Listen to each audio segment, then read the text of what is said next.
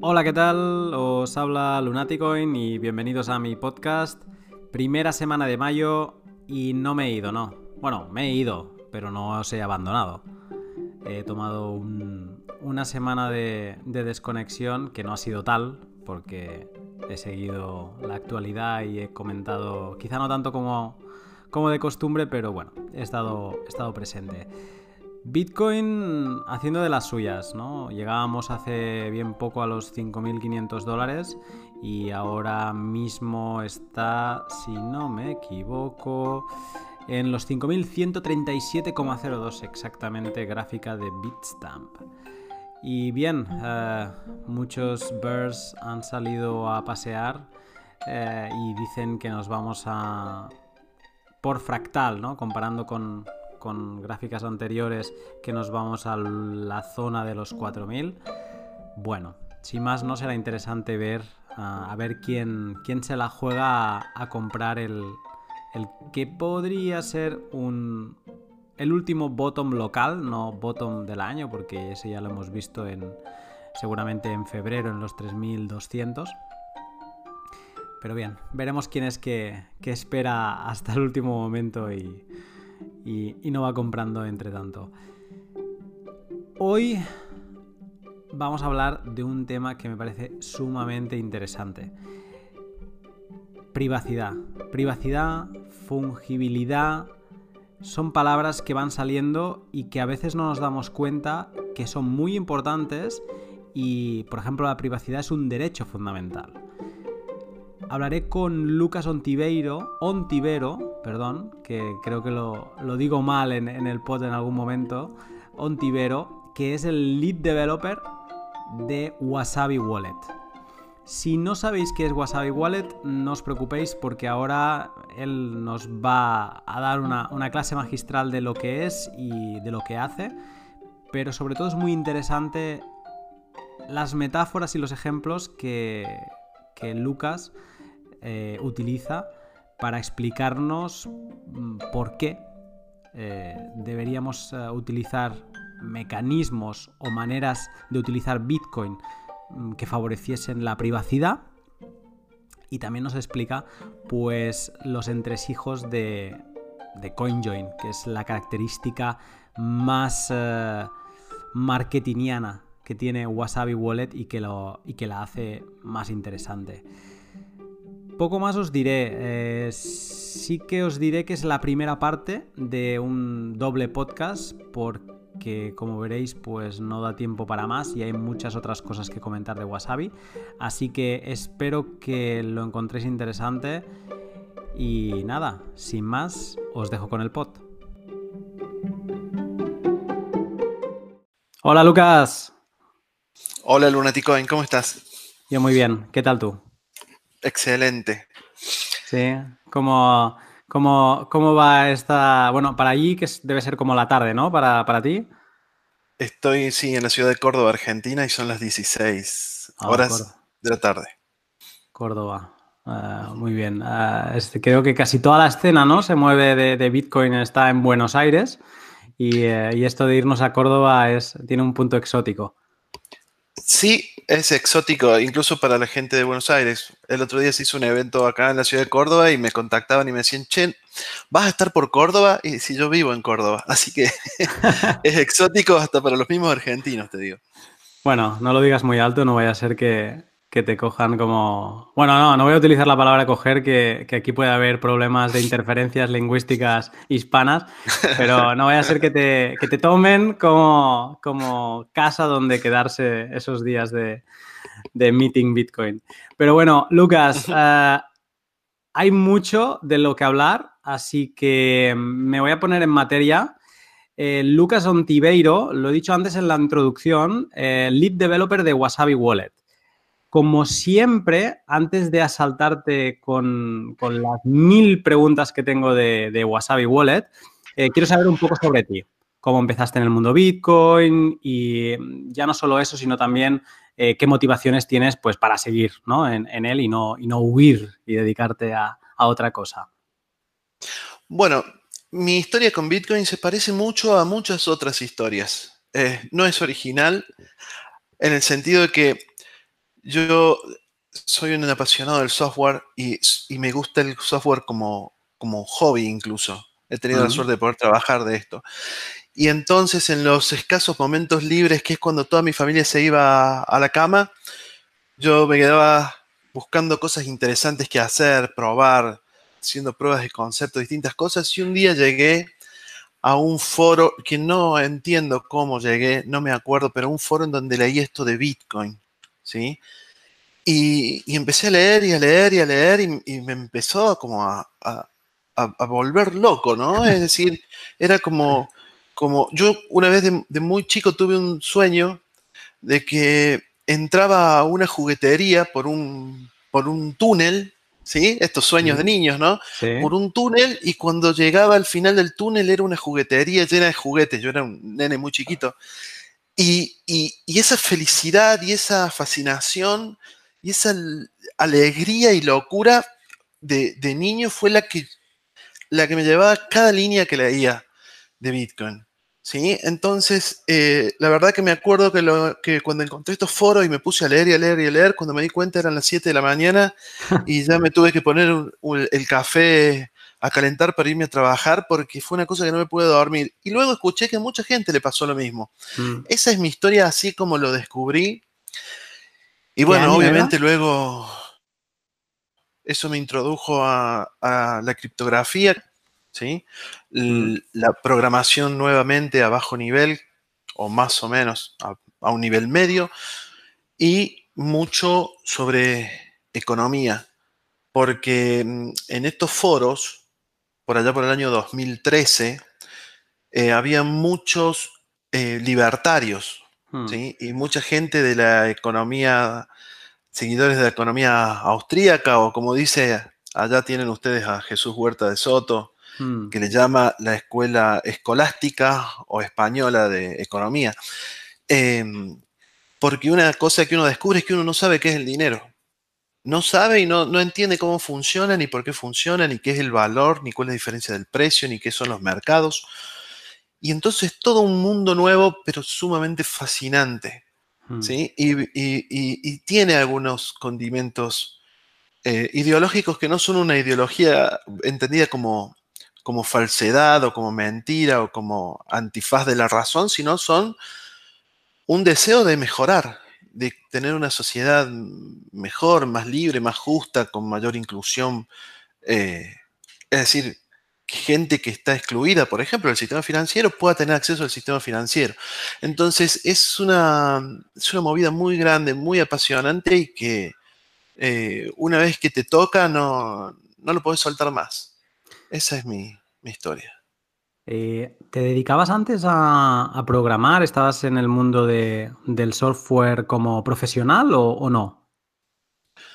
Sí, yo siempre tuve mi pie más grande, que es el pie formal, en el desarrollo de software. He trabajado en muchas empresas eh, de primera línea, Motorola, he trabajado, he sido em, director técnico de una empresa que se llama Globant en Argentina, que es una de las más grandes de Latinoamérica.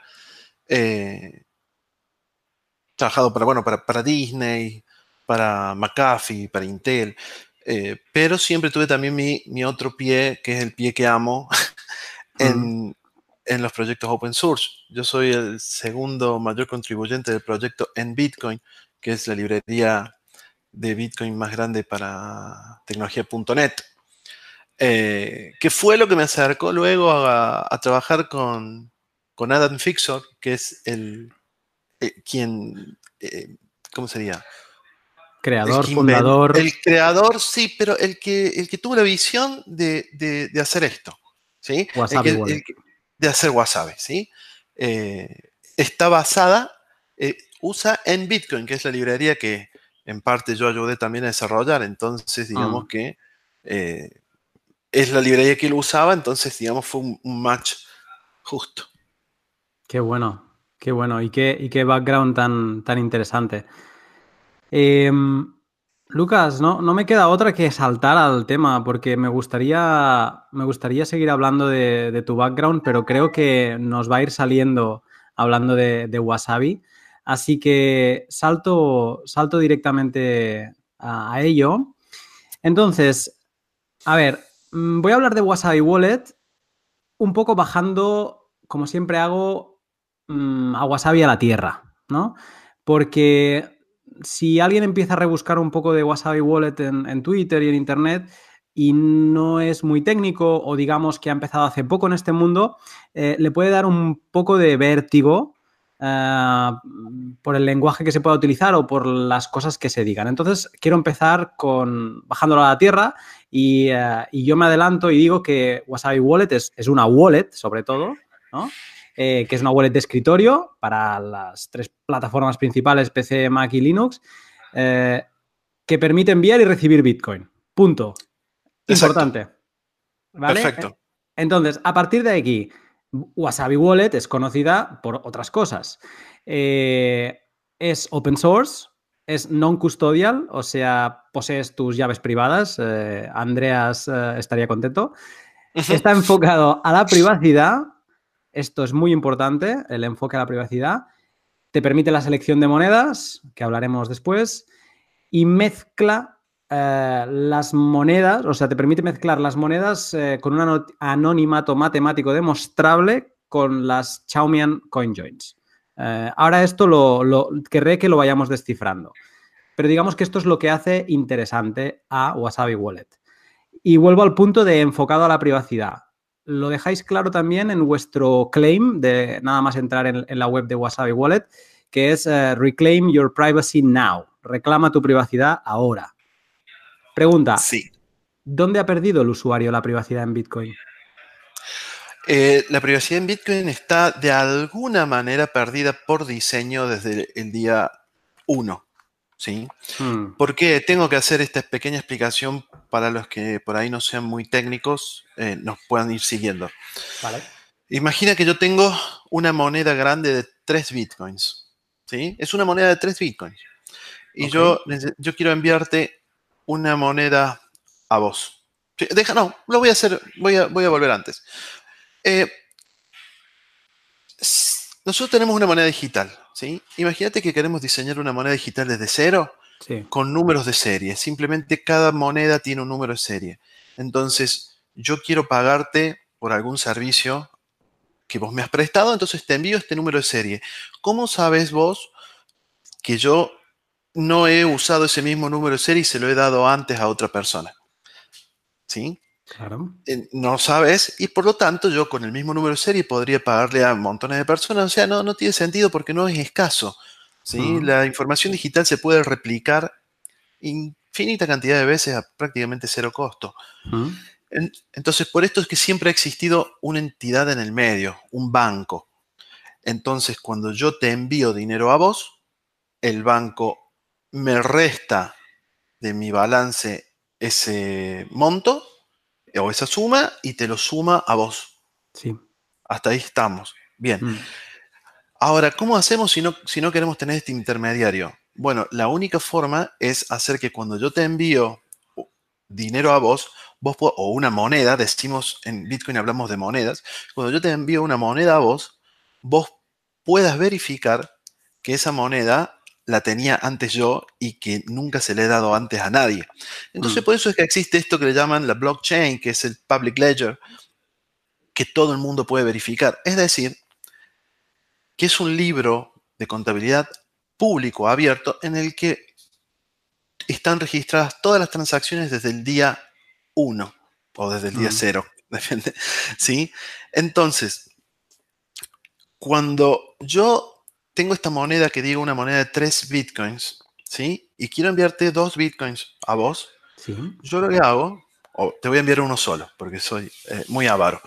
Yo tengo esta moneda grandota, entonces lo que hago es la fundo, ¿sí? Ok. Eh, ent- entendamos como que la fundo y hago dos nuevas monedas. Una moneda de un Bitcoin y otra moneda de dos Bitcoin, porque yo tenía tres, ¿sí? Sí. Entonces, a la moneda de un Bitcoin te la envío a vos, ¿sí? Me quedo con la moneda de dos Bitcoin yo. Entonces tenemos que, eh, el, el- el- el oyente tiene que imaginar que hay como una línea, ¿sí? Una línea imaginaria que parte de mí y llega hacia vos, ¿sí?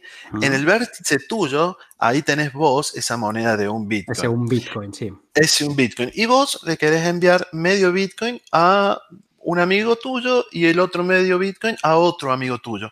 Entonces, de vos van a partir dos líneas imaginarias hacia cada uno de tus amigos. Hemos hecho una, una Y.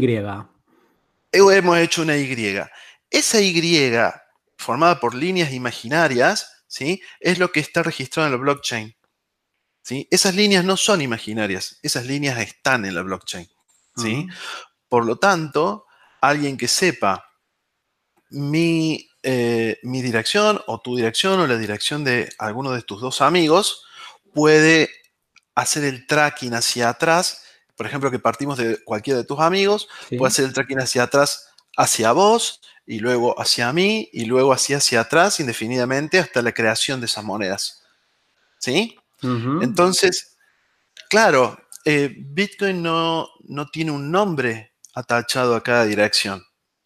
Pero una vez que alguien sabe que uno puede identificar una moneda, la puede seguir hacia atrás eh, recursivamente, ¿sí? Y saber de dónde viene, de dónde viene una moneda. No solamente de dónde viene, sino que una vez que identificaste una moneda, también puedes saber hacia dónde va, con qué frecuencia. Es decir, alguien podría saber em, de quién recibís dinero, a quién lo envías, con qué frecuencia, en qué usás, cuánto dinero.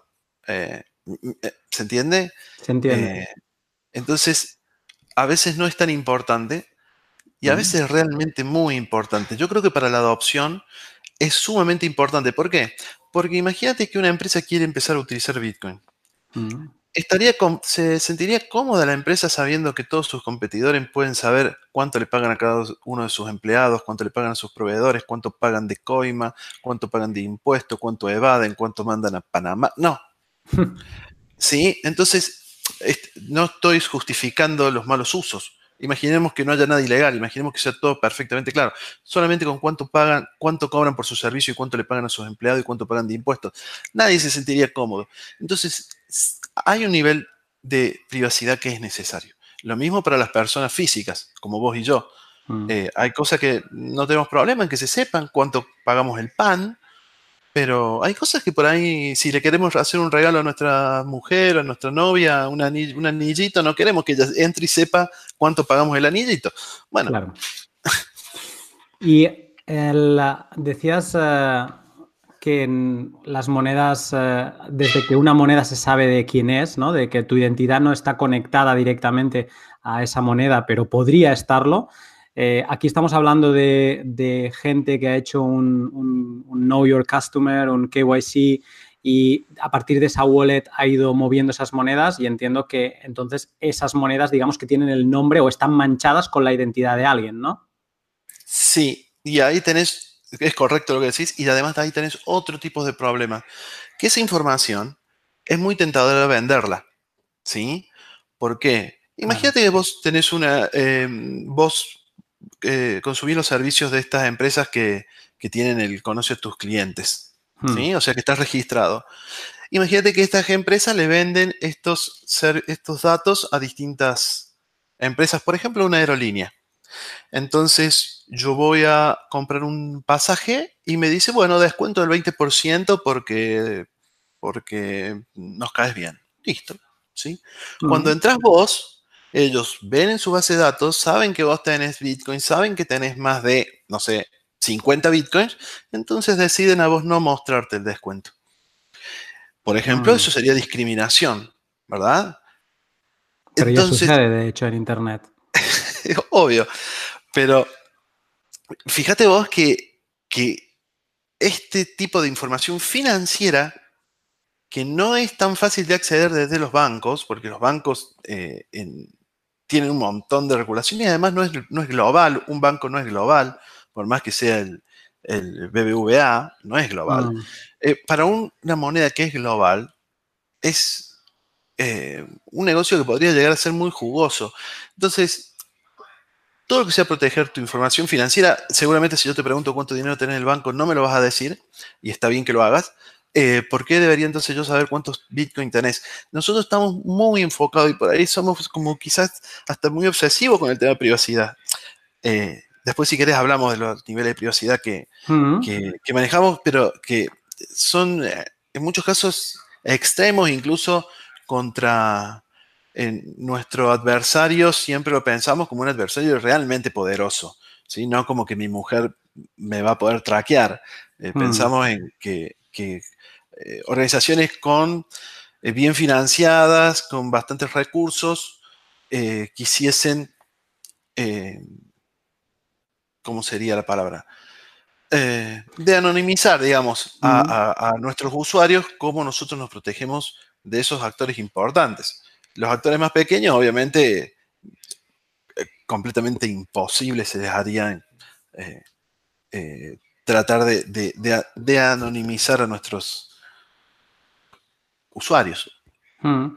Eh, te iba a decir para. ¿Me fue por las ramas o no? No, no, me parece muy interesante donde, donde hemos ido, porque introduces un actor que me gustaría mm, visualizar para ponerlo en escena, que estos actores que podrían analizar y utilizar esa información y venderla sería este grupo a los que se les llama chain analysis o analistas de cadena. Podrían, sí. Eh, yo creo que el modelo de negocio de estas empresas es, es otro. Ellos trabajan en colaboración con los exchanges para, em, bueno, para prevenir ciertos, ciertos usos que, incorrectos. ¿sí? Yo no, eh, si bien por, la naturaleza de lo que hacemos, ellos son nuestros enemigos, ¿sí? Eh, son nuestros enemigos en lo, en lo tecnológico. ¿sí? No, nosotros no creemos, por ejemplo, que estas empresas eh, se dediquen a vender estos tipos de datos. seguramente sí los comparten entre ellos, ¿sí? Un exchange comparten con, esta empresa y esta empresa seguramente como resultado lo está compartiendo con otro exchange. Eso sí, o con los gobiernos porque están obligados.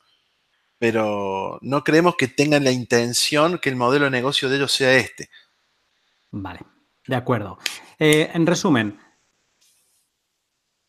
un Bitcoin puede tener una identidad aunque nos pensemos que no la tiene, si hemos cometido un error o no, o a lo mejor no, no ha sido un error y, lo teníamos muy claro de lo que estamos haciendo, que era de asociar en algún momento nuestra identidad a una wallet donde hemos puesto Bitcoin. Y digamos que Wasabi Wallet está enfocada a disociar esta identidad de ese Bitcoin. ¿Voy bien? Sí, nosotros vamos un poco más lejos, pero sí, es lo que has dicho, es correcto.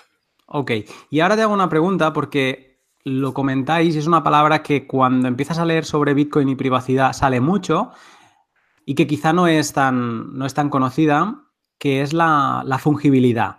Decís que la fungibilidad de Bitcoin está amenazada y te quería preguntar a ver si me podías explicar qué es la fungibilidad y por qué está amenazada. Bien, una de las características del dinero es que eh, una moneda, por ejemplo, de un euro, es idéntica a otra moneda de un euro. Las dos monedas de un euro valen exactamente lo mismo, un euro. ¿sí? Eh, nadie te va a decir, no, esta moneda, te acepto esta moneda de un euro, pero esta otra de un euro no te la acepto porque, no sé, por algún tema arbitrario. ¿sí? Eh, ¿Qué sucede si nosotros no limpiamos, digamos, por decirlo de alguna manera. es, mal, no está bueno el verbo, pero ¿cómo hacemos si nosotros no hacemos a todas las monedas de Bitcoin indistinguibles? ¿Sí? Bueno, entonces van a empezar a tener tratos desigual. Un, Bitcoin, un Bitcoin no será lo mismo que un Bitcoin con una identidad determinada. Exactamente. Entonces, un Bitcoin, por ejemplo, que yo recibo en forma de pago por algún servicio, ¿sí? Que yo no, no, conozco toda la historia de ese Bitcoin.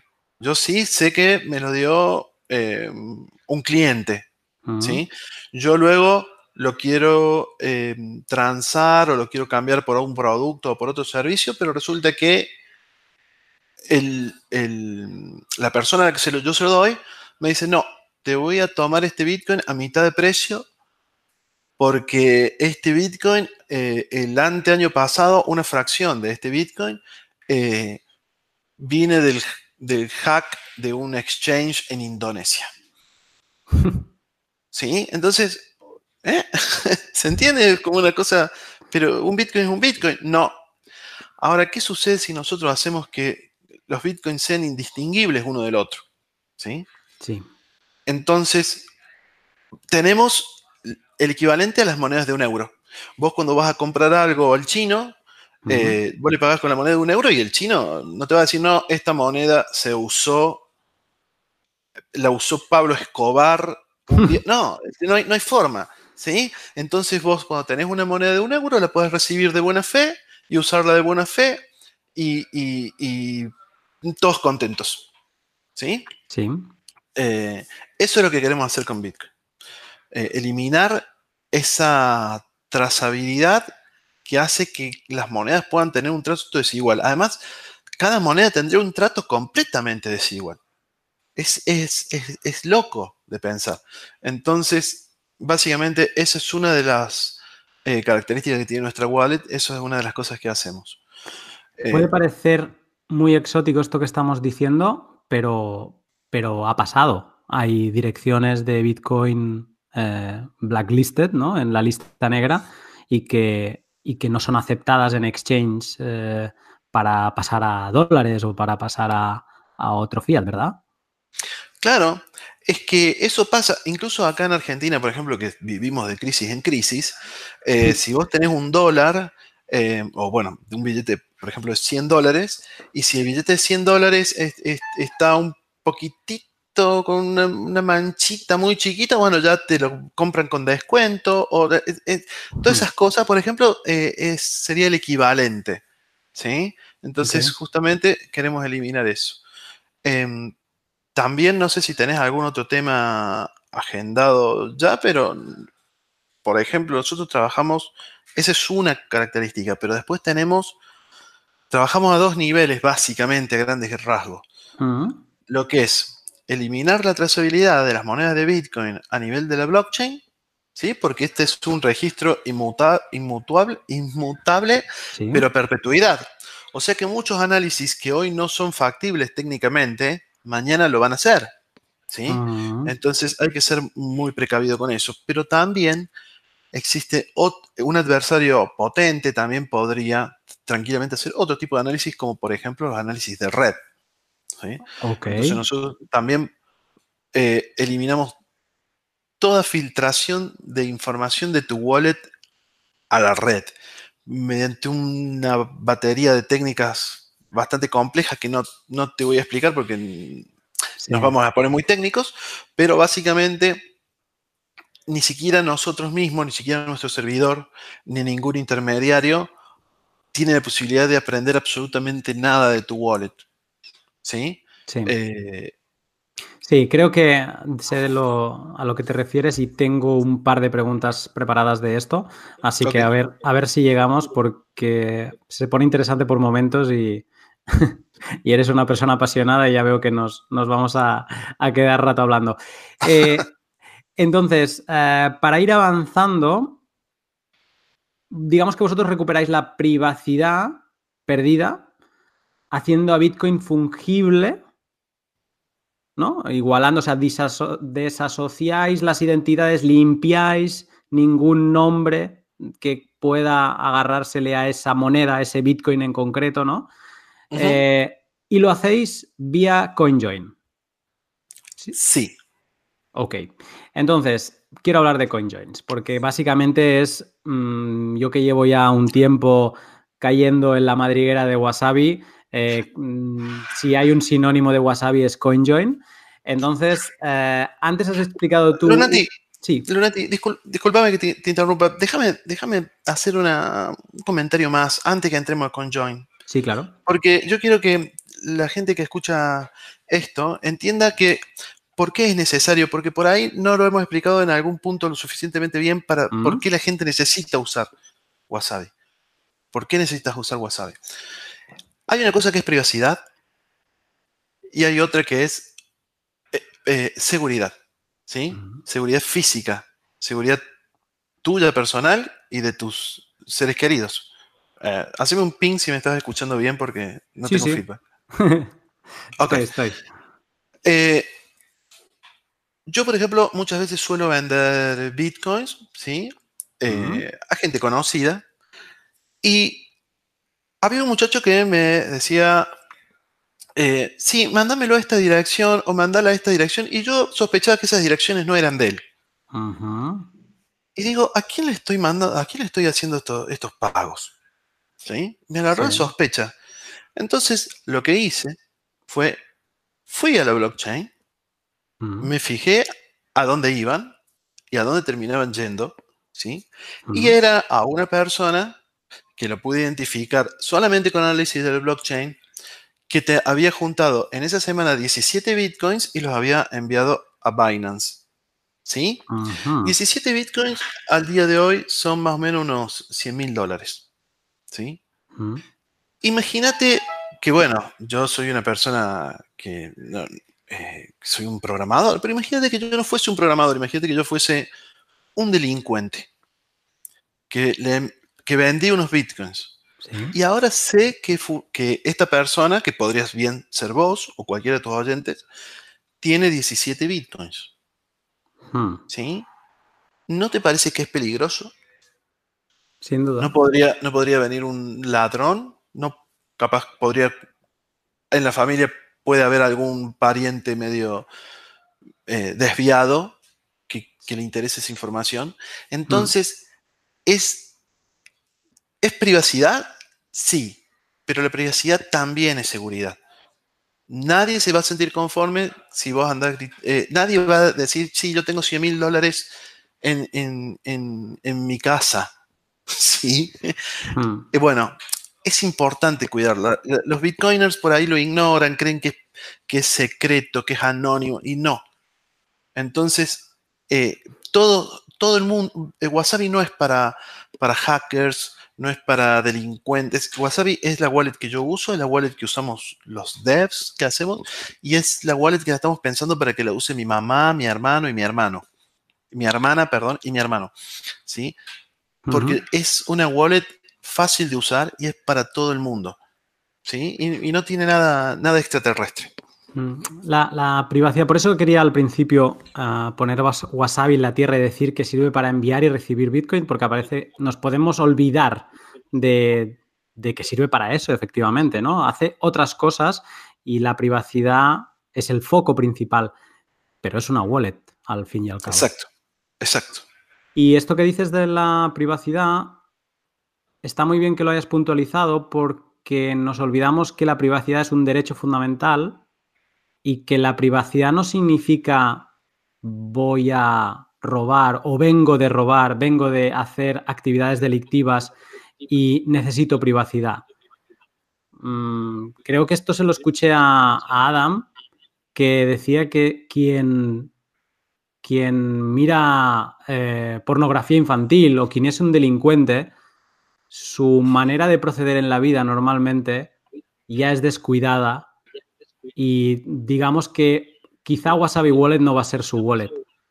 Eh, porque, bueno, si ya hace ese tipo de cosas en la vida, pues eh, digamos que ya va a ser descuidado por naturaleza. Y que Wasabi está pensado para las personas normales que simplemente quieren, como decís vosotros, recuperar la privacidad, que es un derecho fundamental. Así que. Exacto, tal cual. Así es como, como lo he entendido yo. Y, pero bueno, a mí ahora, si teniendo esto en mente, quiero saber el cómo lo conseguís. ¿no? Y esto es el, el conjoin este del que, del que hablaba que, que corrígeme, pero un poco es como vuestra esencia, ¿no? Es una de las features más importantes, sin duda.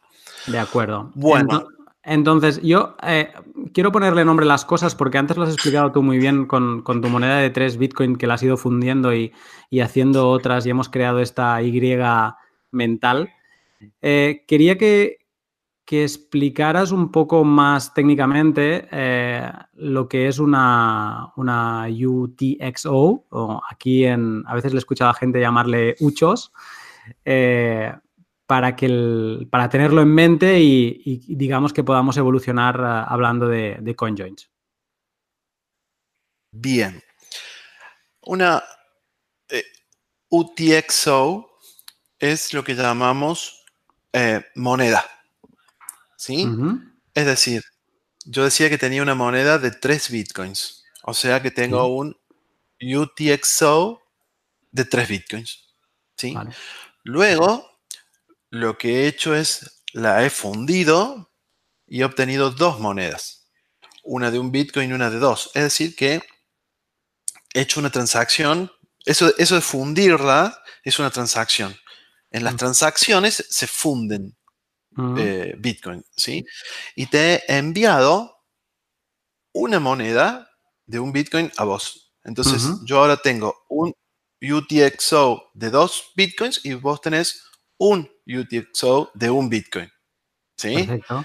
Vamos a traducir un segundo porque hablamos, parece que somos de otro planeta y UTXO es, son las siglas de Unspent Transaction Output, que traducido significaría salir, o sea, una salida de una transacción que no ha sido gastada. Por lo tanto, es como cuando tú te miras una, tu cartera, tu wallet eh, física y miras cuántos pesos o cuántos euros tienes, dices, ah, esto es lo que no me he gastado aún, eso es lo que está en mi wallet. Básicamente es lo que significa una UTXO. Exacto. Y, es muy sencillo de entender si uno le dice moneda. Em, porque básicamente, e, incluso en el mismo código fuente, cuando uno escribe, escribe coin como sinónimo de UTXO. ¿Sí? Entonces, básicamente eh, son... Sí, yo pienso que si hacemos la analogía con moneda, no habría que explicar mucho más. Genial. si, nos es, si nos es necesario, cuando nos sea necesario, lo podemos explicar. Perfecto. ¿Te parece? Entonces, entonces siguiendo con esto, uh, ¿Podrías explicar y cómo funciona un CoinJoin? Porque vosotros decís que un CoinJoin, eh, un CoinJoin eh, sirve para ofuscar el origen de las nuevas monedas. Es decir, que si tenemos claro que entre Lucas y Lunati está habiendo una transacción, ¿vale? Un CoinJoin serviría quizá no es el mejor ejemplo, porque solo hay dos peers, digamos, eh, un CoinJoin serviría para ofuscar el origen, digamos que la moneda que yo he recibido, que no se sepa realmente o no se pueda ver tan directamente que viene de Lucas. Mm, móntalo todo tú, porque yo te, he tirado un balón, te he tirado un balón que a ver, a ver cómo lo bajas al suelo. Es correcto. Yo lo que explico, lo explico así, eh, para los no técnicos. ¿sí? Em, vos tenés tus monedas que, que, todo el mundo sabe que son tuyas. Yo tengo las mías y todo el mundo sabe que son mías. Y nos juntamos, algunas personas conocidas y otros desconocidos, cada uno con sus monedas. Algunas de esas monedas son bien fáciles de, bien reconocibles, bien fáciles de traquear y otras no. ¿Sí? Entonces agarramos todas esas monedas, ponemos todas como si fuesen una olla y las fundimos a las monedas. ¿Sí? Ok. Y de esas monedas, o sea, de esa fundición, o con ese material fundido, hacemos monedas de 10 centavos de Bitcoin. Ok. ¿Sí? Tantas como, como alcance. Es decir, si ponemos en total 5 bitcoins, bueno, sacaremos 50 monedas de 0,1 bitcoin. ¿sí? Todas esas monedas son exactamente iguales. Todas son de la misma denominación, de 0,1 bitcoin. ¿sí? Entonces, aquel que puso eh, un bitcoin se lleva 10 monedas de 0,1. Aquel que puso 10 eh, bitcoins se lleva 100 monedas de 0,1. ¿Sí? Ahora, puesto que estas monedas son idénticas, ¿sí? Cuando uno va a la blockchain y encuentra una de estas monedas, si, si uno, digamos que ponemos todas las monedas en una bolsa, ¿sí? Y yo saco, meto la mano en la bolsa y saco una moneda de 0,1 Bitcoin. ¿De quién es esa moneda de 0,1 Bitcoin? No se sabe. ¿Sí? Porque son todas idénticas. Eh, previamente, cuando venía una moneda, por ejemplo, vos aportabas una moneda de 7,34 eh, Bitcoin, que era traqueable, ¿sí? Si la metemos en una bolsa y yo saco una moneda de 7,31, bueno, es la tuya. claro. Y además, como te, decía, eh, eh, la podés hacer el, tracking hacia atrás de toda la historia de la moneda, mientras que estas otras nuevas monedas, ¿sí? Eh, si yo recibo una moneda de 0,1, ¿sí? Okay la voy, la voy traqueando hacia atrás y en algún momento llego a una transacción gigantesca, realmente gigantesca, en la que hay un montón de UTXOs, ¿sí? que son outputs de transacciones, todas de 0,1.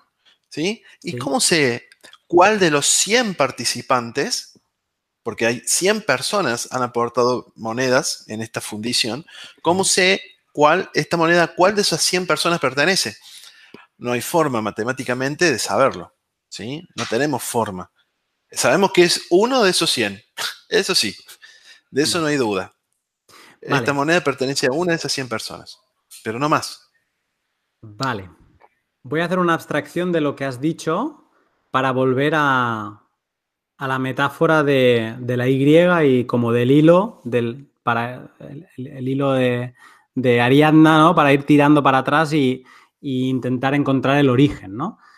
Digamos, digamos que tú me dices que si yo cogiera una de esas monedas ahora o en un futuro y tirara el hilo hacia atrás, sí que es posible que pudiera encontrar, no identidades, sino eh, saltos entre wallets que ha habido una entrada y una salida, o digamos que las transacciones han sido transacciones convencionales de, de enviar 0,1 de una persona a otra, ¿no? Aunque haya o se hayan enviado 0,5, pero bueno, que digamos que volvamos al 0,1, la moneda de 0,1 Bitcoin en este caso, y llegará un momento donde llegaremos a una salida gigantesca de, de muchas monedas de 0,1 y cuando tú digas, bueno, pero ah, vale, pueden haber salido muchas monedas de 0,1 porque como tú o 50, como tú decías, porque de inicio tenemos 5 Bitcoin.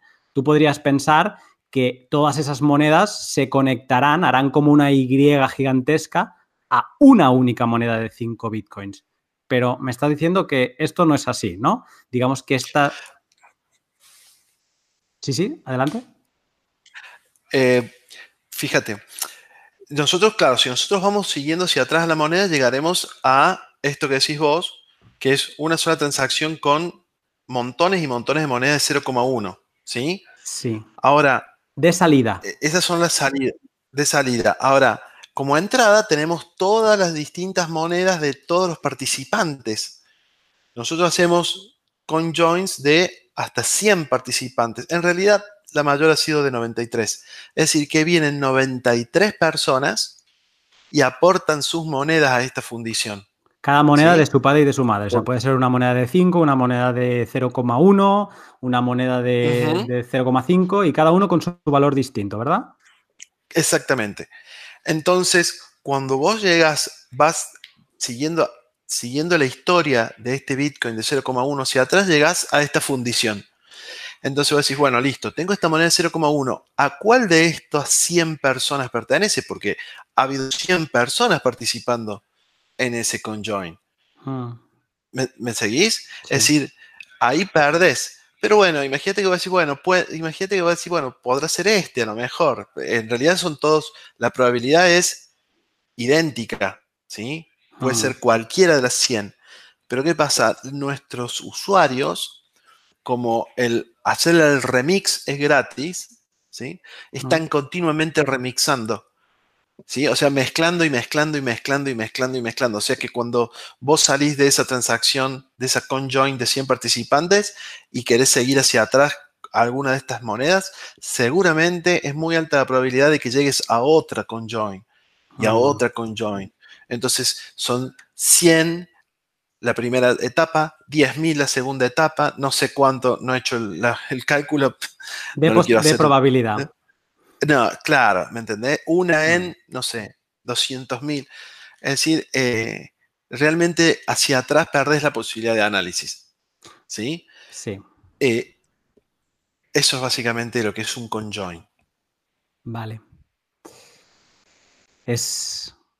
Es. Eh, o sea, para alguien que Bitcoin hasta, hasta este punto de la conversación haya sido. No, no. Lo bueno, lo que tú decías al principio. Tú tenías tres, me enviabas uno y casi que a ver, si tienes en consideración que tú se te devuelven dos, o sea que tienes el cambio, la vuelta, mm, pues sí, sería casi como otra Y, ¿no? Pero que es muy lineal. Las transacciones en Bitcoin, cuando se las explicas a algún no-coiner, es muy lineal, es como el, cash en efectivo.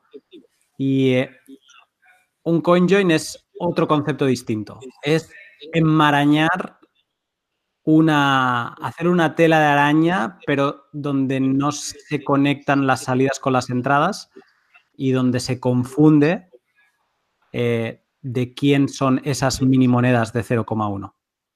Porque. Exacto. Eso sí. ¿Sí? Adelante, adelante. Si bien técnicamente, si bien técnicamente es muy complejo, incluso hasta es de cierta forma un poco hasta complejo de explicar, para el usuario final es sumamente sencillo. Simplemente abre la wallet, que es un programa como cualquier otro, selecciona las monedas que quiere mezclar, ¿sí? Así con un checkbox, con el mouse, y presiona el botón em, comenzar, y eso simplemente hace todo el trabajo solo. O sea, em, tiene un trabajo importante en la parte de usabilidad. Es realmente muy sencillo de utilizar. Eh, lo que pasa, toda la magia y la criptografía que hay por detrás está oculta al, usuario. ¿sí? Ok. Eh, Genial. Y esto me va perfecto que, me hagas esta introducción como más real y menos metafórica para preguntarte que, ok, yo hago el paso, me animo y, quiero, quiero desasociar mi identidad eh, o si no, quiero empezar a ofuscarla de mi moneda, de mi Bitcoin. Yo llevo a, Wasabi y ahora te pregunto, ¿qué, cuando yo le doy, ok, quiero hacer un, un CoinJoin con mi moneda, ¿qué, pasa con, esta moneda? O sea, más que qué pasa, yo la envío a algún sitio, eh, la tengo yo en, en, posesión, o sea, un poco quién tiene la custodia de esa moneda en ese CoinJoin, en ese momento, cómo funciona.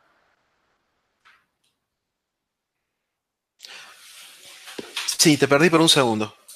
Sí, te decía ¿Quién tiene la custodia? Exacto, desde el momento en que yo le doy, ok, hacer eh, un conjoin con mi Bitcoin, ¿quién tiene la custodia de ese Bitcoin? ¿Yo? La custodia la tiene siempre, sin excepción, el usuario. Siempre, siempre, siempre. No, no abandona la custodia en ningún momento, ni la delega, ni nada. ¿Cómo funciona? El software lo que hace es registra contra un servidor central eh, la moneda, pero no deja de ser del usuario. El usuario incluso todavía puede eh, gastarla si quiere, no, no hay problema. Es decir, la registra. Entonces, todos los usuarios van registrando sus monedas, ¿verdad? Como una lista de espera. Claro, exactamente. Hasta que tenemos la cantidad de participantes necesarias. ¿Sí? Que, O también, eh, o si pasan dos horas, o antes de las dos horas. Pero no importa, digamos que es una vez que se juntan la cantidad de personas necesarias o de participantes, se genera con toda esa información una transacción. ¿sí? ah, perdón, no solamente registrar las monedas, sino que por otro mecanismo anónimo que no nos permite ni siquiera a nosotros saber quién está enviando esta información, el, cliente también registra la salida, es decir, la dirección a la que quieren que salgan las monedas estas limpias. ¿Sí? Eh, claro, eh, porque no tendría sentido que vayamos a buscar las monedas y no, sí, eh, envíeme de un Bitcoin, envíeme 10 monedas de 0,1 a la misma dirección. Entiendo que se envían a otra dirección, incluso cada una de ellas a otra dirección distinta. Exactamente. Y tenemos, como te comentaba, este mecanismo por el cual ni siquiera el servidor central puede aprender la relación de quién está mezclando, eh, de, de el origen con el destino. ¿Sí? Bueno, pero eso lo salteamos, digo. Se registran las monedas y se registran a dónde queremos que vayan esas monedas, ¿sí? Y se hace una transacción. El servidor central hace una transacción. Y se la envía a todos los participantes. Ok. Entonces, cada, esto es transparente para el usuario, ¿verdad? Pero digo, la wallet lo que hace es recibe la transacción, esta transacción gigantesca, y se fija que esté recibiendo, porque cada, cada wallet conoce sus direcciones, ¿verdad? Entonces, se fija que el dinero que está, eh, el dinero con el que está contribuyendo al conjoin es, tiene la misma cantidad que la que, él tiene que recibir. Es decir, si puso 5 euros, tiene que recibir 5, eh, perdón, si puso 5 bitcoins, tiene que recibir 5 bitcoins. Se fija que, que, la suma de la entrada y de la salida es de lo mismo. Si da lo mismo, firma la transacción. Todos, todos los participantes hacen lo mismo. Fíjate que nunca han eh, delegado la custodia. ¿sí? Si, si por algún error en el servidor central, por ejemplo, estuviese recibiendo menos dinero del que debería recibir, el cliente simplemente se rehúsa a firmar, no firma y no se hace la transacción. ¿sí? Vale. Pero bueno, eso no, ha pasado. Eh, además, es, como te digo, es, de código abierto, todo el mundo puede ir a ver y a chequear el código en el cliente, que eso está sucediendo, que no va a firmar algo que no tiene que firmar. Entonces, una vez que todos firman la transacción, con todas esas firmas, el servidor central termina de hacer esta, esta transacción y la, la envía a la red de Bitcoin. Y la red de Bitcoin, bueno, la toma, la valida, los mineros la minan y todos los participantes reciben en nuevas direcciones estas monedas limpias. ¿Se entiende? Vale, te hago preguntas porque yo te he ido siguiendo. Digamos que yo he enviado mi, he, pedido, me he puesto en lista de espera con mi Bitcoin para hacer un CoinJoin. En algún momento yo veo que a mí se me está garantizando la devolución de este Bitcoin, pero en 10 particiones de 0,1, o esto se hace automáticamente y yo digamos que no lo veo? No, para vos es transparente. Vos mm, lo que ves es que... Antes de firmar, ¿eh? Quiero decir. O sea, yo antes de firmar veo lo que voy a recibir para decir, ah, vale, si es correcto, entonces firmo. No, eso lo hace el software. Obviamente el software es de código abierto, incluso mi recomendación es construir el software, eh, construirlo vos mismo, ¿sí? Eh, por una cuestión de que me parece que es lo, mejor. Y como vos tenés el código, quizás vos no sos programador, o sí, o tenés algún amigo que es programador, ¿sí? Entonces, eso se puede ver y vos podés verificar por, vos mismo, o, o alguien te puede ayudar a, verificar que lo que el software hace es realmente lo que tiene que hacer. ¿sí? Eh, vale. esa es la, ventaja de que sea de código abierto. Entonces, yo digamos que el software trabaja para mí y como bien dices, yo podría coger el código fuente, compilarlo y crearme mi, propio ejecutable para realmente creerme que, que, lo que estoy ejecutando es lo que he leído si, si tengo conocimientos de programación y como yo ya confío en este software, es el software el que mm, chequea que vaya a recibir eh, las 10 fracciones de Bitcoin, da el OK y entonces, dando el OK, yo mm, físicamente tengo que dar algún OK más, o tengo que confirmar la, firmar la transacción o, también el software la firma desde el momento en que me he puesto la lista de espera ya, ya da como el OK o en qué momento pasa? Eh, cuando vos encolas tus monedas para participar, está implícito que vos vas a firmar, porque entonces el software firma la transacción después de validarla, ¿sí? Y además eh, vos podés configurarlo para que continúe mezclando, para que continúe mejorando eh, tu privacidad o la privacidad de esas monedas hasta el límite que vos elijas. ¿Sí? O sea, es, es, sumamente transparente. Vos simplemente seleccionas en colas y te vas a dormir. Y a las horas tenés eh, la moneda esta que hayas puesto, las monedas que hayas puesto, eh, no están y están nuevas monedas tuyas por igual cuantía, pero con un nivel de em, privacidad mucho mayor. De acuerdo. Ah, siguiendo con, mi pasito a pasito que iba diciendo, eh, digamos, yo me he encolado, me he puesto en lista de espera, ya he aceptado que firmaré si el software valida que, es correcto lo que voy a recibir. Cuando todo el mundo da el OK, ¿podría ser que alguno no diera el OK y se deshaciera, se deshiciera ese, ese CoinJoin y se tuviera que esperar sí. ahora? Sí, se puede hacer por dos, por varios motivos. Eh, puede que, bueno, no sé, se te cortó la luz o, te quedaste, o te quedaste sin internet, entonces cuando te tocaba firmar, el software no pudo firmar. O ni se enteró de que tenía que firmar. En ese caso, eh, esa transacción, eh, ese conjoin, no, no, sirve porque hay un participante que no ha firmado, o sea, hay que hacer una nueva, ¿verdad? Hay que hacer una nueva transacción. Eh, lo que se hace es, se marca esa moneda como diciendo, esta moneda o estas monedas, ¿sí? No han sido firmadas eh, y nosotros no sabemos si no han sido firmadas por, porque, bueno, ha habido un problema de este tipo o si es que alguien nos está atacando. Un ataque, ¿no? Claro. Hmm. Claro. Que se llaman ataques de denegación de servicios, ¿sí? Que alguien podría hacerlo. Es decir, alguien pone sus monedas y a la hora de firmar no firma. Y entonces así nos tiene como tontos, ¿sí? Sí, haciendo con joins. Exactamente. Pero nosotros lo que hacemos, como no nos, no nos vienen atacando, tenemos una política bastante relajada creemos más que puede haber gente en, países con infraestructura no muy buena y por lo tanto simplemente la marcamos y le damos otra oportunidad más. ¿sí? Eh, de todos modos, en algún momento las, las baneamos. Es decir, ¿por qué? Porque alguien podría, eh, justamente como decíamos, no firmar a propósito. ¿sí? Entonces, si una vez no firmaste, dos veces no firmaste, bueno, la tercera, no, discúlpame, no sé, andate a un lugar donde tenga mejor conexión a internet, ¿sí? Eh, justamente por eso es que nosotros lo que tenemos es este número de fijo de 0,1. ¿sí? El 0,1 eh, puede ser mucho dinero porque es como 500 dólares, ¿sí? Pero ¿qué pasa? Como nosotros tenemos la posibilidad de banear la moneda en caso de que se comporte mal la moneda, ¿sí? Es una forma de defendernos.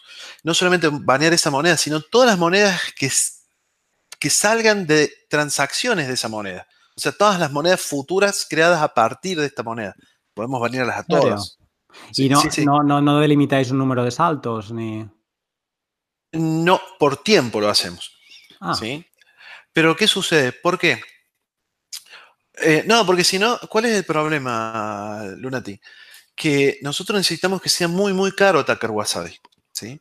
Entonces, mm. si vos, pues, por ejemplo, usás una moneda 0,1, ¿sí?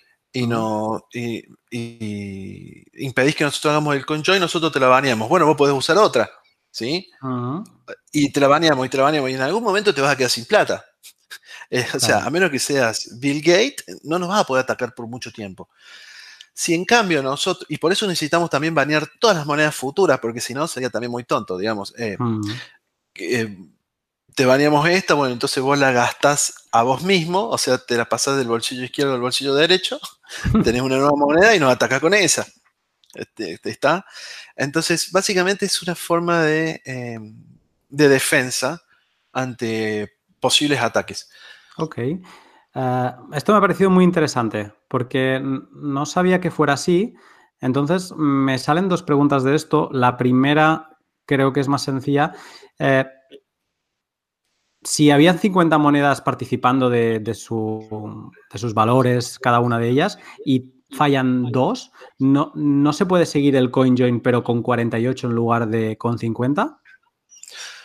Bien, eso es lo que hacemos. Es decir, si, dos fallan, obviamente la transacción que se había creado no sirve, porque van a faltar dos firmantes, mm. pero se crea inmediatamente una nueva con 48 y se la envía a, todos los participantes, a los 48 participantes para que la firmen. Y de ahí puede que alguno tenga problemas de red y termine siendo 47. O sea que esa también se cancela y se hace una nueva con 47, ¿verdad? Ok. Hasta que, hasta que finalmente tenemos todas las firmas y esa transacción se, hace el broadcast a la red de Bitcoin de esa transacción y tenemos un, un CoinJoin. Eh, es bastante habitual que, alguien no pueda firmar por distintas razones. Ok, ¿tenéis algún récord de, ir empalmando no firmantes eh, que tengáis? Y sí, cuando se nos cae, cuando nosotros tenemos, nos basamos en, la red Tor, ¿sí? Entonces, a veces cuando se cae la red Tor, que, se, suele tener algunos problemas de vez en cuando, eh, bueno, el 100% de los participantes se caen y nosotros los baneamos a todos, porque no, sabemos que, no, tenemos la capacidad de saber, ah, bueno, así es que se cayó Tor. No, nosotros vemos que nadie firma, nos da timeout, el software dice esto es un ataque y empieza a banear. Obviamente en ese caso se vamos y limpiamos la, esta base de datos de, de monedas y todo el mundo pasa a estar habilitado de nuevo. Vale. Y ah, cuando pasa, digamos, ponemos el caso que decía yo de 50 y fallan 2 y nos vamos a 48 firmantes en una nueva transacción, ¿este proceso de crear una nueva transacción es relativamente rápido ya que están los 48 a la espera? Sí, es relativamente rápido. Eh, nosotros les damos dos minutos a cada participante para que firme. Así que hasta que se hace la transacción, se confirman, pueden pasar hasta, capaz que pasen hasta cinco minutos entre que se cae una y se termina y se finaliza la siguiente. Pero no, no, requiere que esté la persona delante. Una vez tú estás encolado, ya si se van cayendo personas, tú digamos que sigues firmando hasta que se realice el conjoin o se desmonte por completo porque, como lo que tú decías, ¿no? Que se caiga la red Tor. No, claro, es completamente automático y transparente para el usuario. El usuario sí tiene una notificación que dice, mira, falló este conjoin y estamos intentando uno nuevo. Eh, lo, único, lo único que tiene, así que es muy distinto eh, Wasabi, es que si vos vas a participar en un conjoin, tenés que dejar la máquina prendida, porque en algún momento vas a recibir una transacción que el software la tiene que firmar. ¿sí?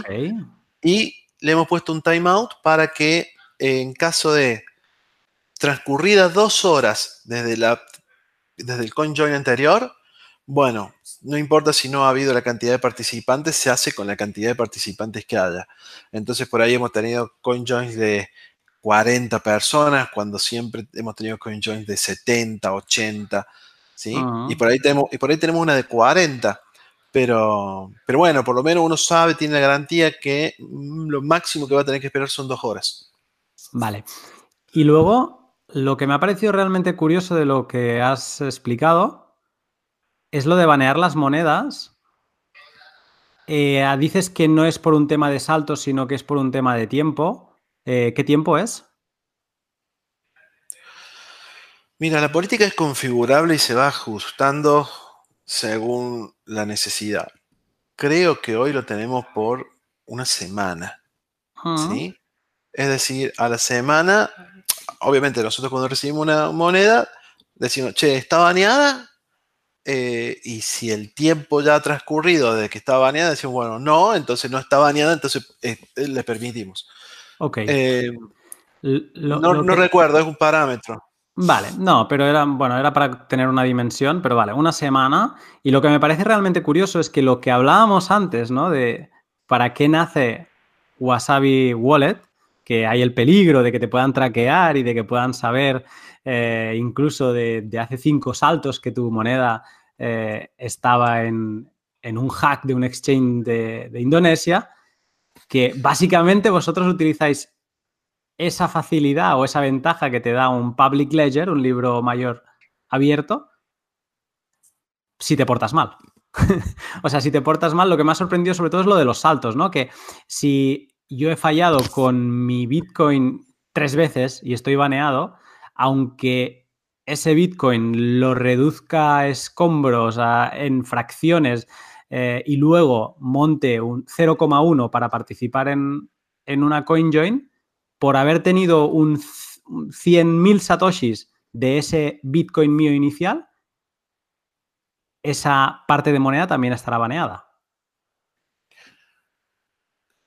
Sí, esa, esa moneda va a estar baneada. Y discúlpame si le he eh, dado una vuelta enorme, ¿eh? pero es que voy. No, no, no, Está, eh, está perfecto. Eh, sí, lo que es la, hay una sola diferencia con los eh, de análisis, con las empresas de análisis. Nosotros, obviamente, no sabemos quién es o a quién pertenece la moneda, ¿sí? Eh, no sabemos la IP de la persona, no sabemos nada. Simplemente sabemos que esa moneda es el arma o la munición que se usa para atacarnos. Entonces, simplemente eh, nos escudamos por una fracción de tiempo. Que creo que es una semana. supo ser eh, un día, pero lo que pasa es que banear algo por un día es como, bueno, no me ataques hoy, pero mañana me estás atacando de nuevo. Sí, es ah, casi que es como decir, mm, tú lo que tienes no es una moneda, es un arma, y entonces eso lo vamos a banear. Exactamente. Genial, me ha gustado. Eh, toda esta información de qué moneda. Ah, discúlpame, una, una, aclaración. Cuando nosotros decimos que la baneamos, es que no vamos a permitir que nos ataquen más. No significa que nosotros no dejemos que esa moneda se, se utilice. O sea, esa moneda es tuya, es libre de hacer lo que sea. ¿sí? Nosotros no, no, no, no revisamos, tampoco tenemos la capacidad de saber eh, a quién se está enviando, de quién es, de dónde viene, nada. Simplemente cuando se encola en nuestro conjoin decimos, mm, mm, no. Hmm. Pero sí se puede usar, sí se puede, se puede disponer libremente, el, dueño puede, puede, disponer libremente esa moneda. Lo único para lo que no puede usarla es para atacarnos. Hmm. Esto aquí en, en, España tenemos los cartelitos que muchos bares y discotecas tienen a la entrada de se reserva el, derecho de admisión, que básicamente si la noche anterior fuiste a esa discoteca y te portaste mal, entonces eh, ellos pueden tener razones por las que decirte en esta discoteca no entras, pero eso no quita que te puedas ir a la discoteca de al lado. Bueno, está bueno el ejemplo, sí, lo compro me ha venido ahora, ahora cuando explicabas esto de, que realmente es así. O sea, no, cada uno puede hacer con su manera lo que quiera, simplemente que el servicio de Wasabi está, les queda privado por una semana al haber, al haber complicado la usabilidad de, las CoinJoin. Eh, de acuerdo, esta información de, qué monedas están bloqueadas para utilizar el servicio, entiendo que están en el servidor central eh, o esa, entidad central coordinadora que se encarga de todo, ¿no? Sí, están, están almacenadas para poderlas consultar a ver si una moneda está o no eh, apta, que siempre están aptas, excepto algunas excepciones. Ok, para salir de, este tema ya y para cerrar el que hablábamos antes, perfecto. Mm, tengo que tener la, wallet abierta en todo momento ah, por, por si se necesitan ir firmando cosas. Y digamos que lo que tú has dicho, la custodia es siempre del usuario y esta entidad central, eh, este servidor, lo único que hace es coordinar. Es un poco el director de orquesta, ¿no? Sí, eh, para cuando querés hacer un conjoin. el, resto. Ah, y para, y para que no tengas. Y para obtener información de, qué transacciones hay en qué, eh, en qué bloques. Bueno, es un tema técnico, pero simplemente brinda información también, brinda un, tipo de información útil para la wallet. Es decir, para eso básicamente sirve. Vale. Em, Entendido. Déjame, déjame, ¿puedo hacer una aclaración importante que me pareció porque no lo he hecho? Cuando vos decís que es eh, la custodia la tiene siempre el usuario. sí, adelante. Lo aclaré. Eh, hay dos tipos de wallets, ¿verdad? Las que uno tiene la custodia y otras las que uno no tiene la custodia. Uno puede confiar y puede tener muy buenas razones para confiar en una mm, empresa o en un grupo de, desarrolladores eh, y está muy bien. ¿sí? Ahora, personalmente, depende de la elección también de tu riesgo, cuánto riesgo quieras tomar, cuánto dinero tengas, etc. La recomendación mía para todo el mundo es que siempre sería como un poco mejor las, las de custodia, porque vos tenés la potestad eh, total de tus bitcoins. No tenés que pedir permiso a alguien para moverlos. ¿sí? y, no te los pueden robar, sobre todo. Por ahí no, no es que te lo, por ahí no hay que, un grupo de desarrolladores te vaya a robar porque, eh, bueno, a lo mejor sí, pero quién sabe, a lo mejor cometen un error técnico, este, tienen problemas con sus servidores, con su backup, con su infraestructura, con su mantenimiento y pierden tus bitcoins y a lo mejor no lo hacen porque sean delincuentes, sino lo hacen sin querer.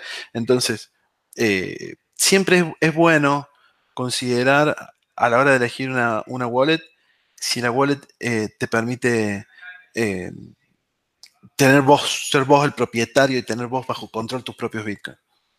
Hmm. Y si no, que le pregunten a, Venezuela cuando va a pedir el oro que tienen en el Banco de Inglaterra y le dicen, mm, no, mira, no. Exacto, es muy bueno el ejemplo, muy bueno. O sea, la custodia, bueno, es Andreas, no tienes las claves, no tienes Bitcoin. Exacto. Genial. Pues ah, aclarado el, punto de la custodia, te quería preguntar por una opción cuando estás en la pestaña de, CoinJoins, que, mm, que, es casi como el botón más grande que existe, que es el, set de anonimatos. Por lo que has explicado, más o menos puedo llegar a entenderlo, pero bueno, para, quien nos esté escuchando y no, no haya entrado aún a, a Wasabi, digamos que de inicio te aparece un, botón gigante de color verde que pone set de anonimato 50. O sea, tienes 50 sets de anonimato. Eh, si lo vas clicando, vas saltando. Si, no lo he apuntado mal, tienes 3, que es set de anonimato 50, que está como muy verde y es como lo que quieres hacer. Hay el 21 y luego hay el 2 que te sale en amarillo como diciendo, aquí ya estás en ámbar, ¿eh? A lo mejor no, tienes mucho, mucho anonimato. Y te quería hacer dos preguntas de esto. Eh, ¿Hay alguna cantidad, bueno, primero de todo, ¿qué, es esto de los sets de anonimato? Y luego, si hay alguna cantidad ah, suficiente o calculada matemáticamente que sea suficiente para realmente garantizarte, de nuevo, matemáticamente, que se disocie la identidad o se ofusque la identidad de una moneda. Bien, comencemos por el botón. Ese botón te permite seleccionar, eh, eh, porque Wasabi lo que hace, como te comentaba, es una vez que hizo, participó de un conjoin, vuelve a participar de todos los conjoins siguientes. Entonces, eh, participas en uno, esa moneda que salió participa en otro y en otro y en otro y se va mezclando y mezclando y mezclando y mezclando, ¿verdad? Cada vez que participa va subiendo de, de 100, 200, 300, que en realidad nosotros lo hemos puesto así, pero en realidad el anonimato es 100, 10.000. Eh, Exponencial. sí, exacto. ¿sí? Em, entonces decimos, bueno, ese botón te, es útil para eh, decirle a la wallet, a Wasabi, cuándo frenar, no, mira, la moneda cuando tenga tal nivel de, anonimato, no las continúes mezclando, mezcla otras. Ok. ¿Sí? Hasta que todas las monedas que yo he encolado lleguen a ese número que he escogido con ese botón. Por ejemplo, 50 es un número muy bajo para eh, a, los estándares actuales de Wasabi. ¿Por qué? Porque como tenemos los coin joins, son de 80, a veces 90, a veces 70, con participar en, unas, en un solo CoinJoin voy a tener 70, 80 90 eh, como nivel de anonimato. Entonces, la mezcla y frena inmediatamente. ¿Sí? Lo haces una vez. Eh, lo haces una vez, claro. Entonces tu moneda va a tener 70, 80, 90, va a tener más de 50, entonces no se vuelve a encolar para participar en, el siguiente CoinJoin. Ok. Eh, ¿Cuánto es el, nivel? Depende mucho de las necesidades de cada persona. Con 50, alguien que, haga, que quiera seguir la, trazabilidad hacia atrás se va, se va a encontrar en que hay 50 candidatos que pueden ser los dueños de esa moneda. ¿sí? Entonces, bueno, para vos está bien ser uno de 50 o preferís ser uno de 10.000. Porque si preferís ser uno de 10.000, entonces capaz que participando en dos conjoins, vos ya estás en, oculto, llamémosle, en eh, una población de, mil, de 10.000. ¿sí? Entonces bueno, ¿cuál de estas 10.000 personas será? Ya se complicó bastante. ¿sí? Ahora, y si no, si participas uno más, ya estás, sos uno de un millón. Entonces, justamente la idea de ese botón es que vos puedas elegir los números que, a los que corresponde cada uno de esos estados del botón son configurables en el archivo de configuración. Uno puede decir, por ejemplo, para mí el nive- un nivel bueno de, de- de anonimato es un millón. Uno más o menos aceptable son 100.000 y uno bajo son 100. Entonces, cuando cliques vas a ir de 100, eh, 10.000, un millón, ¿sí? Sí. O sea, esos valores de ese botón no son fijos, son configurables. Ok. Pero bueno, para eso, para eso sirve. Vale. Entonces, el set de anonimato 2, básicamente es que solo dos personas participan. Es que solamente dos personas participan. Básicamente, un, un analista de, de- de- de cadena de bloques diría, vale, o es el sospechoso A o es el sospechoso B, ¿no? No, no habría... exactamente. Lo que pasa es que nosotros lo que tenemos, Wasabi tiene como una... mm, eh, es rudimentario todavía, como un analizador de transacciones. Entonces, no es solamente de CoinJoins. Ok. Si, si ha habido más de dos personas en una transacción y una moneda de esa transacción te llega a vos, Wasabi se va a dar cuenta de que esa transacción tiene, por ejemplo, dos, tres, cuatro nivel de anonimato. ¿Sí? Entonces ya, ya se da cuenta. Entonces dice, mira, esta transacción viene de un conjoin o que parece un conjoin con, eh, con este nivel de anonimato. ¿sí? Entonces vos podés decidir mezclarlo o no. Eh, quizás ya sea hora de actualizar los valores por defecto de eso, pero bueno, es configurable. De acuerdo. Digamos que tenéis, igual que analizáis o marcáis las monedas que, que pueden ser armas contra vosotros, también dais la opción de analizar al propio usuario que llega con sus monedas, mm, digamos que ponerle color a sus monedas, ¿no? Si son monedas interesantes y ya vienen con un cierto anonimato, o si mm, tienen fracciones de moneda que tienen una identidad muy clara, aunque vosotros no sepáis cuál es, y que luego el usuario pueda escoger, que esto lo decíamos al inicio, ¿no? Que dais la opción de selección de moneda. ¿No? La gente a veces ¿Mm? piensa que, que una moneda es una moneda y en verdad está compuesta por diferentes. eh, digamos, no, que una wallet, que el contenido que cuando tú abres tu wallet y ves, mira, tengo un Bitcoin, eh, porque lo he ido acumulando a lo largo del tiempo, la gente se piensa que tiene una única moneda y no, y tiene todas estas tiene todas estas unspent transaction outputs eh, que cada una tiene un color distinto, porque si una las compraste en un mercado con KYC y otras las, te las envió por el pago de un servicio que diste, digamos que esa moneda es más anónima que no la que tiene tu identidad. Y en Wasabi se puede seleccionar qué monedas quieres utilizar para un CoinJoin o simplemente saber qué monedas tienes y de qué color tienen, ¿no? Dais esa, digamos, esa facilidad. Exacto. Y además es importante por lo mismo que hablábamos antes. Si yo recibo una moneda de vos, ¿sí? Mm. Y, por ejemplo, vamos a decir un Bitcoin. Y luego yo junto esta moneda de un Bitcoin tuya con una moneda de 100 Bitcoins Sí. mía para comprar un yate, ¿sí? Mm. Cuando vos entres y sigas tu moneda, la moneda que vos me enviaste, vas a ver que mi moneda, que perdón, que tu moneda que me enviaste a mí de un Bitcoin, se fundió con otra moneda de 100 Bitcoins, o sea que vos ya sabés que yo tengo 101 Bitcoin. Mm. ¿Ah? ¿Por qué sabes eso? No deberías saber eso.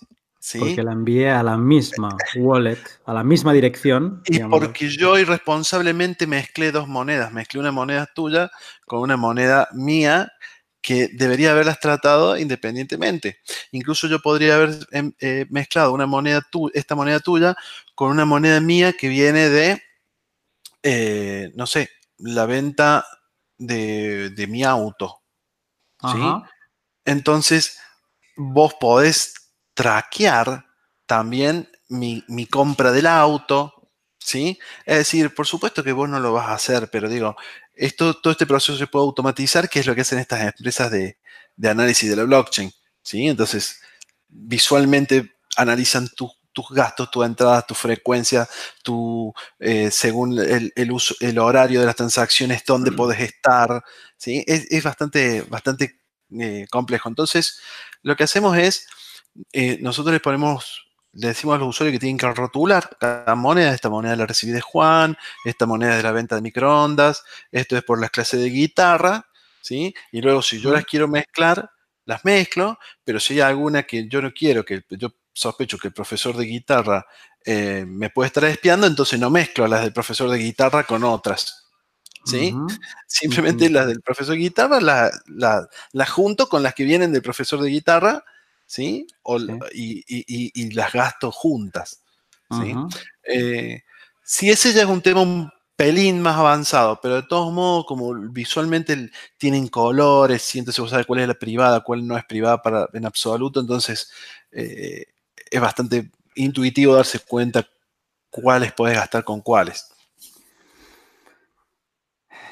Es, es, extremadamente interesante todo este tema y de hecho escuchándote me has dado la idea para un pod, así que te lo agradezco. que es el pod de las buenas prácticas moviéndote en el mundo Bitcoin.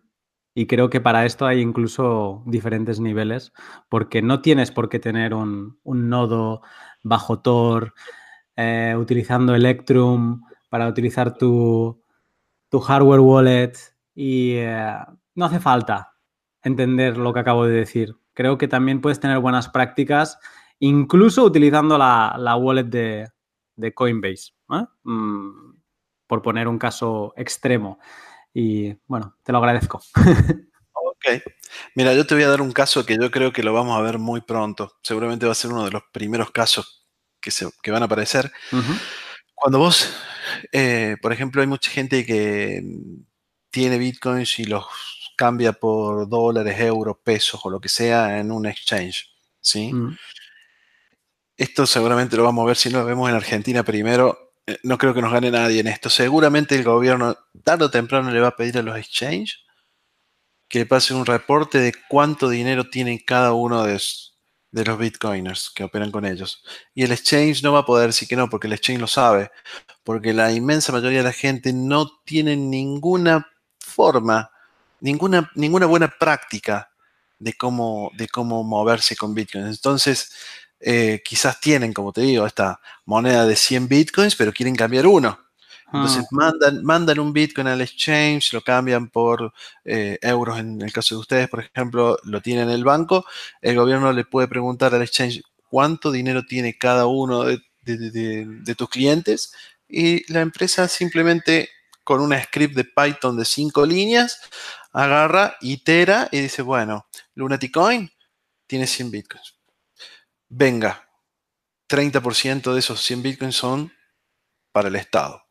Y vas a tener que darle 30 bitcoins al Estado.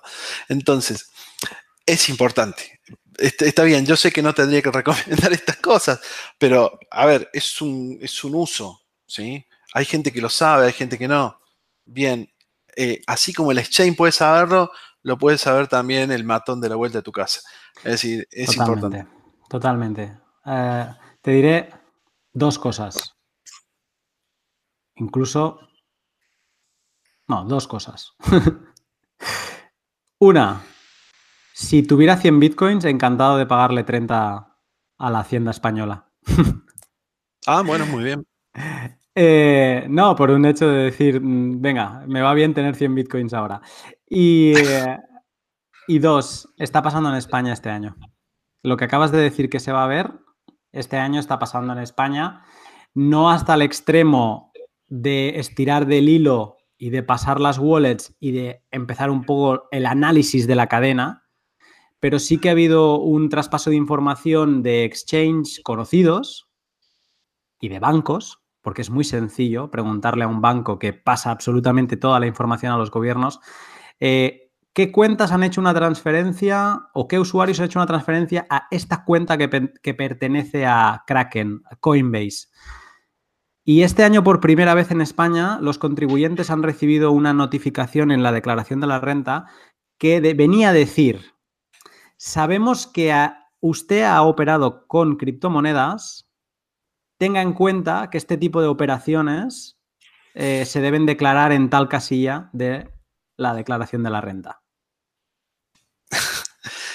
Bueno, yo creo que si tuviesen la competencia técnica necesaria el gobierno, eh, o estuviese dispuesto a invertir para tenerla, porque en España hay de lo mejor en, Bitcoin, tienen muy buena gente, podrían ir un paso adelante y saber cuánto dinero tiene cada uno.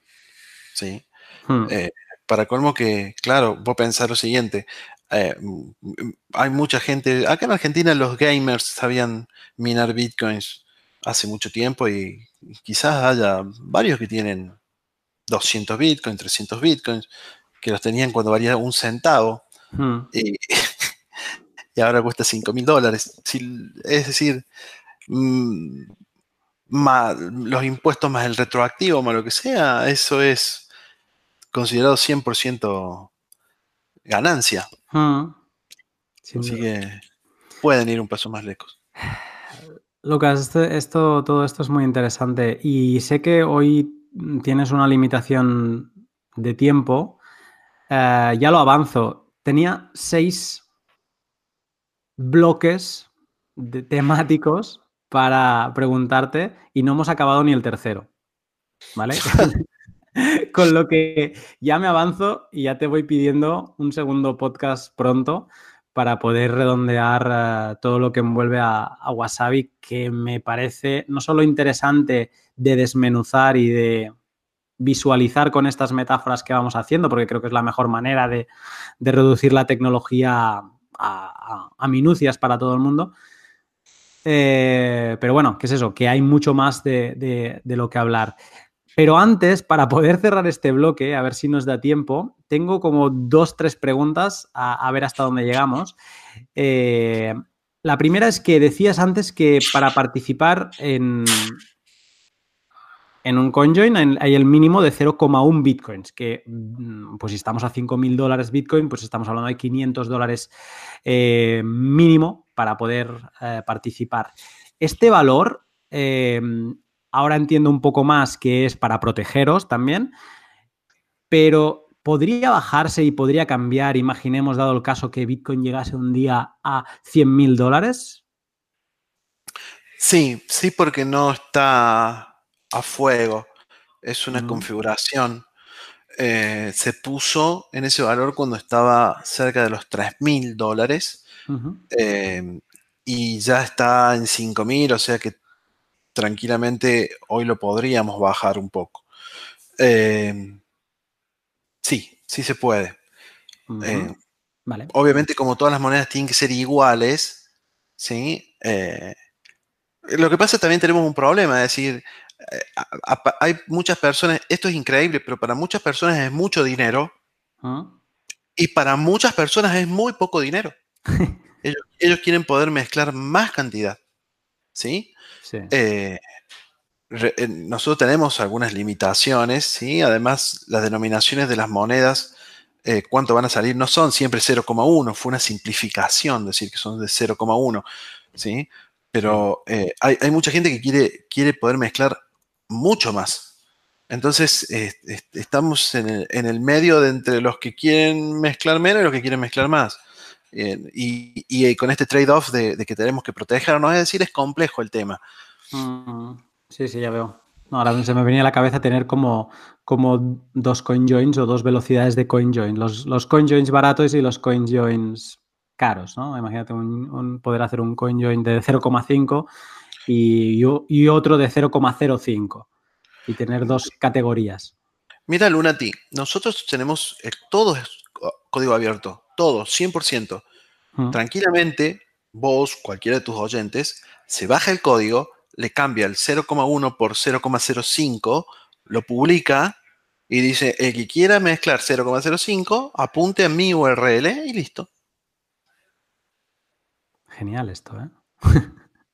ah, y cambia, tenés que también cambiar la dirección a donde van a ir el fee para que te paguen a vos y no nos paguen a nosotros.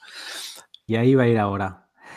Eh, es perfecto esto. Esto es como un partido de, fútbol y me las, vas dejando votando perfectamente. ¿Qué, coste tiene participar en, un CoinJoin? Ahora has, comentado lo de la fee. ¿Cómo funciona? Bien, tenés el fee que es de la, net, de la red de Bitcoin, que ese es uno, ¿sí? que ese es, hay que pagarlo sí o sí. Eh, en cualquier transacción que hagas de Bitcoin la pagas. Es el equivalente a una transacción.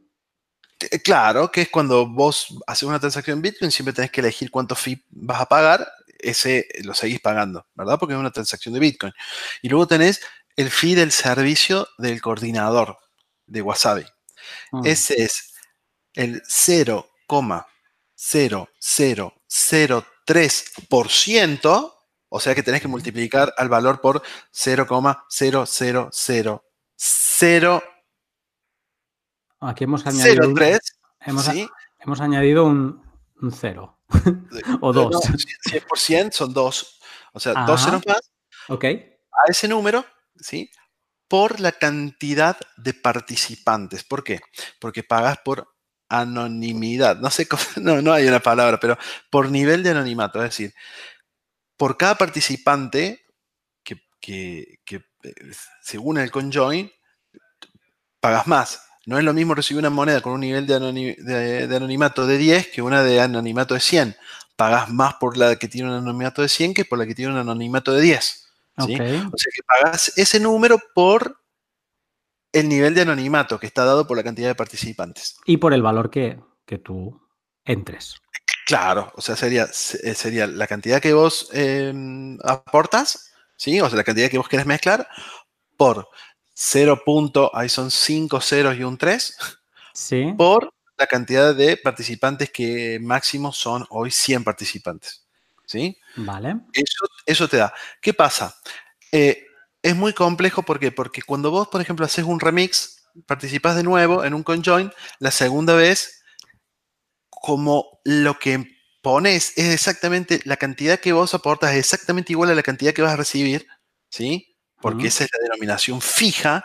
Entonces, eh, Wasabi no tiene cómo cobrarte, porque vos pusiste 10 y tenés que recibir 10 exactos. Entonces, todos los remix son gratis, ¿sí? O sea, llegar a una, una moneda de nivel de anonimato de 2 millones es, es- es lo mismo que una de 100, ¿sí? Y luego, ¿qué pasa? Como todo el mundo hace, hace estos remix, no todo el mundo, pero muchos, eh, me estoy perdiendo. Ah, no, eso que es, que es la segunda, la segunda, tercera, cuarta, quinta vez son gratis, ¿sí? Luego, eh, tenés que en algunas pocas excepciones, Ujú. eh, Wasabi te llega a pagar a vos. ¿Por qué? Porque, por ejemplo, te calculó con un fee de transacción de una cantidad, ¿sí? Porque obviamente nosotros no sabemos cuánto tenemos que cobrar, porque no sabemos cuál va a ser el fee al momento de hacer la transacción, no sabemos cuántos participantes va a haber, y como vos pagas por la cantidad de participantes, como no sabemos cuántos participantes va a haber, no sabemos cuánto te tenemos que cobrar. Entonces es un estimado, ¿sí? Luego, si nosotros nos pasamos del estimado, eh, en la transacción vos vas a ver que eh, participas de un conjoin con, con un Bitcoin y resulta que después tenés 1,0000 Bitcoin, que tenés más que, con, que lo que pusiste, Sí. ¿sí? Eh, si, en el caso que haya que devolverlo de esa manera igualitaria. Qué Y en algunos, eh, muy pocas excepciones, cuando vos pusiste una cantidad muy ligeramente superior a lo que tenías, a, a lo que realmente tenía que ser, vos probablemente pusiste el estimado, pero resultó ser un pelín menos, cuando el costo de devolverte ese pelín, ese, ese- esos, Ujú. esos satoshis, o sea, cuando los satoshis que te tenemos que devolver no alcanzan para pagar el costo que, que la red nos cobra para devolvértelo, ¿sí? O sea, te tenemos... eh, eh, Sí, sí, sería una entendido. antieconómica, bueno, en ese caso, y es que no queda otra tampoco, a esos satoshis se los queda eh, Wasabi. Pero si tuviéramos que hacer una media, se paga bastante menos de, de lo que nosotros promocionamos. Es decir, nosotros decimos que se paga el 0,0003%, pero casi nunca se paga eso. En la inmensa mayoría de las veces se paga menos que eso. Yo he calculado ahora mismo, mientras hablamos, que por un Bitcoin a valor 5.000 dólares por 50 sets de anonimato, estaríamos hablando de 75 centavos de dólar. Sí, puede ser. Puede ser, no he hecho el cálculo, pero puede ser. Más transferencia de la red más el coste de, de- la red Bitcoin, que como me has dicho, da igual que hagas 50, que 2 de set de anonimato es el coste de una transacción. Claro, porque eh, nosotros queremos que esto se, que la gente vuelva a mezclar, porque eso nos da liquidez y mantiene la rueda girando, ¿verdad? Entonces sale una moneda, vos ponés moneda de, por ejemplo, de un Bitcoin, pero sale moneda de 0,1. Y, y, cuando vos encolás esa moneda de 0,1, va a volver a salir una de 0,1. Entonces no hay de dónde agarrar nada el coordinador. ¿Sí? O sea, No, no, es, que podemos. Si encolamos a otro remix, que son estos que ya son gratuitos, digamos. Exacto. Eh, ahí volvemos a pagar otra fee de, Red Bitcoin? Eh, es que no, es que no. No, porque no ha consolidado. No, porque, a ver, si, si vos pones 0,1 y sale 0,1, eh, no, no, ni la red de Bitcoin, ni Wasabi, nadie pudo tomar nada de ahí, porque entró 0,1 y salió 0,1. O sea, la segunda vez es, es, absolutamente gratis. Para todos, para todos, o sea, para, para, para, el que mm. remix, para el que hace el remix. Sí, sí, quiero decir, pero que no, la, vuestra parte la había entendido. Lo que no me quedaba claro es si se quedaba como una segunda transacción y por lo tanto la fee de la red Bitcoin sí que obviamente se tenía que pagar. No, ahí baja, ahí baja la, eh, ganancia del coordinador. Eh, es que es muy complejo, porque por ejemplo el fee depende de cuánto te está cobrando la red, de cuántas transacciones previas sin confirmar hay, porque cuando más transacciones previas sin confirmar hay, nosotros necesitamos incrementar el, el fee que le pagamos a la red. ¿Por qué? Porque si no, se nos queda una cadena muy larga de transacciones de CoinJoin que son enormes sin confirmar y se nos para el negocio por decirlo de alguna manera. Entonces es, es, harto complejo. El fee depende de cuánta gente va a remixar, porque esta gente que va a remixar no, no, no, no, no, no paga, ¿sí? Eh, depende de cuántas monedas encoles, porque si encolas una moneda, obviamente tenés un input, pero si encolas siete monedas, bueno, tenés que pagar por siete inputs, porque es más grande la transacción con siete inputs que con uno solo. Entonces, es realmente tremendamente complejo el tema del fee. Lo que sí, tenemos esta cota máxima y en, la media se, paga menos el 0,0003%. Qué bueno. Em, sé que estamos fuera de tiempo. Sí. no, no te voy a hacer sufrir. Eh, entonces, eh, solo te voy a leer la pregunta que no te voy a hacer para que quede, para que quede como un to be, eh, to be continued. Ok. Que es que hemos hablado de poner en la lista negra direcciones de Bitcoin porque, por ejemplo, habían participado en Silk Road. Y se dice que esto podría pasar también para bitcoins coinjoineados. O sea, bitcoins que hayamos puesto dentro de Wasabi Wallet y que hayamos hecho un coinjoin porque nos parecía interesante. Y que esto en un futuro pues todos esos bitcoins que han pasado por ahí que puedan estar en una lista negra. Te quería preguntar qué opinabas de esto, pero nos lo guardamos para el siguiente. Bueno, la dejas picando, es interesantísima la pregunta. Tengo la respuesta, pero te la prometo para la próxima. ¿Te parece? Encantado, encantado, Lucas. Y, eh, y de verdad, con esta hubiéramos cerrado el tercer bloque y me ha encantado. O sea, espero que a quien nos escuche le pueda, le, haya aportado valor también, porque a mí me ha encantado. Eh, solo te pediré si puedes dejar ya en este, en este primer podcast tu dónde te puede encontrar, quien nos haya escuchado, para, que te puedan seguir la pista y, obviamente pues hay el, yo pondré el, handle de Twitter de, Wasabi y la, y la dirección eh, web eh, para que sigan informándose, pero a ti cómo te encuentran? La forma más fácil es por Twitter, Lontivero, es decir, de Lucas Ontivero, es L-O-N-T-I-V, como dicen ustedes, o V corta, E-R-O. Ontivero. Genial. Lo pondré igualmente, ¿vale? Más que nada, pero que lo, que lo escuchen por ti también. Eh, Lucas, encantado, no te robo más tiempo y te espero bien pronto porque yo estoy que me estoy haciendo el podcast encima de, para seguir hablando contigo. Un abrazo grande, Lunati. Ha sido muy lindo charlar con vos y espero que a los oyentes tuyos les, sea de utilidad. Estoy conociéndoles, estoy seguro que sí. Eh, muchas gracias, Lucas. Un saludo. Abrazo grande.